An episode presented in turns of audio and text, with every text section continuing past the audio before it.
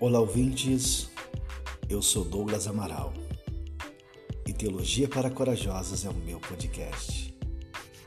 Hoje irei refletir sobre o tema A Beleza da Comunhão, fundamentado no texto que encontra-se na carta que o apóstolo Paulo escrevera à igreja que estava em Éfeso, Efésios capítulo 4, versículo 1 a 6, que está escrito: Rogo-vos, pois, eu, o preso do Senhor, que andeis como é digno da vocação com que fostes chamados, com toda humildade e mansidão, com longanimidade, suportando-vos uns aos outros em amor, procurando guardar a unidade do Espírito pelo vínculo da paz. Há um só corpo e um só Espírito, como também fosse chamados em uma só esperança da vossa vocação, um só Senhor, uma só fé um só batismo, um só Deus e Pai de todos, o qual é sobre todos e por todos e em todos. Quando uma pessoa busca defeitos em outra, a situação torna-se tensa e prejudicial. E quando acontece o contrário, quando se busca com sinceridade as qualidades de uma pessoa, florescem as melhores conquistas humanas. É fácil encontrar defeitos qualquer um pode fazê-lo, mas encontrar qualidades, isso é só para os que conseguem ver além das aparências. E para ver além das aparências, é preciso ter comunhão. A palavra comunhão expressa nossa comunhão interior, especialmente através da graça de Deus, e expressa tudo aquilo que partilhamos juntos. Por isso, em primeiro lugar, para que você tenha a beleza da comunhão, é preciso conhecer a sua individualidade. Efésios capítulo 4, versículo 11 está escrito: Ele mesmo concedeu uns para apóstolos, outros para profetas, outros para evangelistas e outros para pastores e mestres. Paulo escreveu esta carta para a igreja de Éfeso com a finalidade de exortá-los uma vida sem pecado, uma vida de vitória e uma vida de unidade no corpo de Cristo. Quando se fala em individualidade, logo pensamos numa pessoa que só pensa nela e que tem um só objetivo central, o seu eu. Às vezes, somos individualistas. No entanto, temos uma tarefa a realizar na igreja de como usar a nossa individualidade para fortalecer a unidade. A pergunta que não quer calar deve ser feita. Qual é o centro de sua vida na comunidade de fé que pertence? Como você tem empregado os dons recebidos por Deus? Você faz parte de uma igreja que está interessada em pessoas? Até porque só o amor promove a comunhão. Sem amor, tem-se ajuntamentos interesseiros, individualistas, egoisticamente um paliativo para a solidão. Comunhão é a ciência do corpo. Corpo é a explicação de como pessoas, seres individuais, se relacionam na beleza da comunhão. Em segundo lugar, para que você tenha a beleza da comunhão é preciso viver em unidade. Efésios capítulo 4, versículo 15 e 16 está escrito: Antes, seguindo a verdade em amor, cresçamos em tudo naquele que é a cabeça, Cristo do qual todo o corpo, bem ajustado e ligado pelo auxílio de todas as juntas, segundo a justa operação de cada parte, faz o aumento do corpo para a sua edificação em amor. Quando a individualidade não se equilibrar com a unidade, você ficará sempre cabaleando na vida espiritual e eclesiástica, ou seja, na igreja. A igreja de Jesus Cristo precisa compreender a sua função de corpo do nosso Mestre. O músculo é músculo e não osso. A sua individualidade o faz ser músculo, mas a sua unidade no corpo o faz ser ligado às juntas, aos nervos, aos tendões, aos ossos e ao sangue.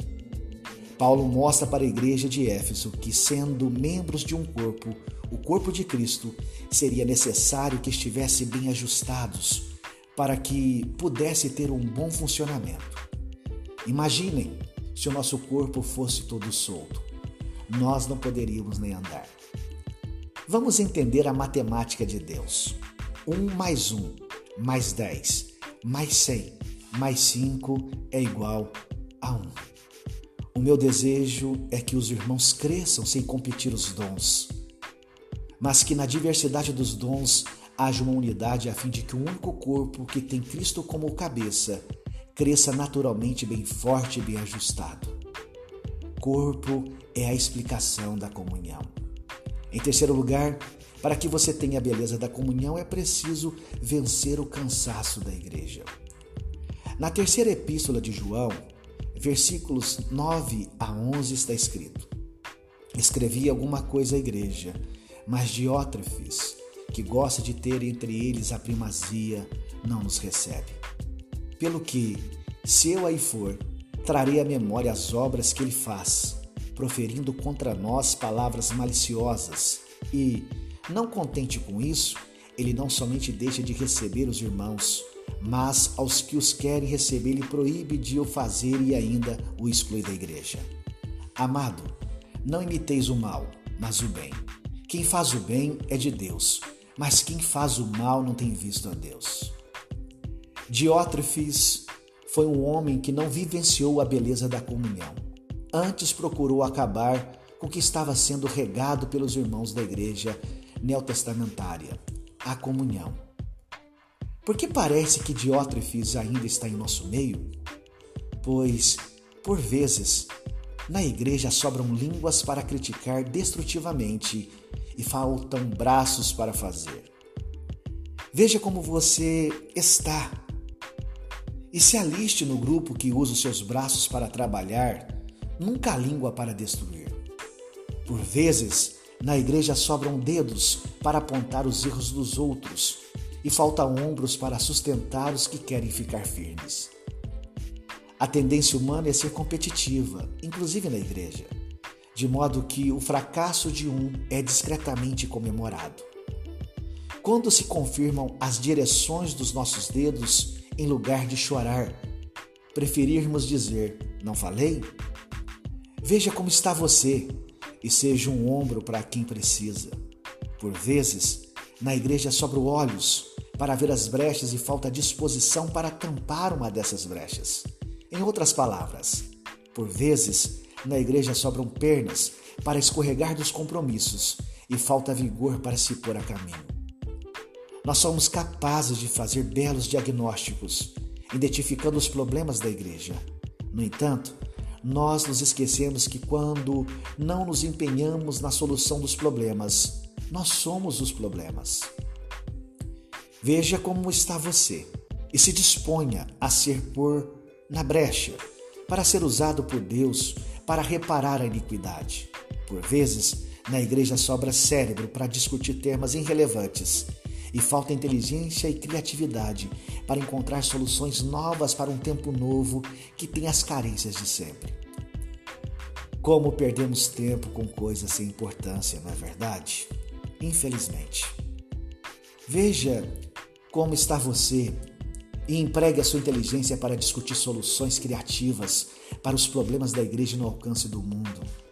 Enfim, por vezes, na igreja sobram palavras palavras de compreensão e entendimento, e falta ações, ações de compreensão e entendimento. Não seja um cristão teórico demais nas intenções boas e prático demais nas realizações más. Veja como está você e se integre nesse exército dos que se empenham em entender, compreender e amar. Paremos de fazer da igreja um único exército no mundo que atira em seus soldados quando estão feridos. Por isto e por outros fatores, há muita gente cansada de igreja. Gente que logo ficará cansada de Deus. Gente que logo se afastará de Deus, às vezes irremediavelmente. Há gente cansada por ter feito muito e acabou sufocada pela incompreensão e pela crítica. Há gente cansada por não ter feito nada.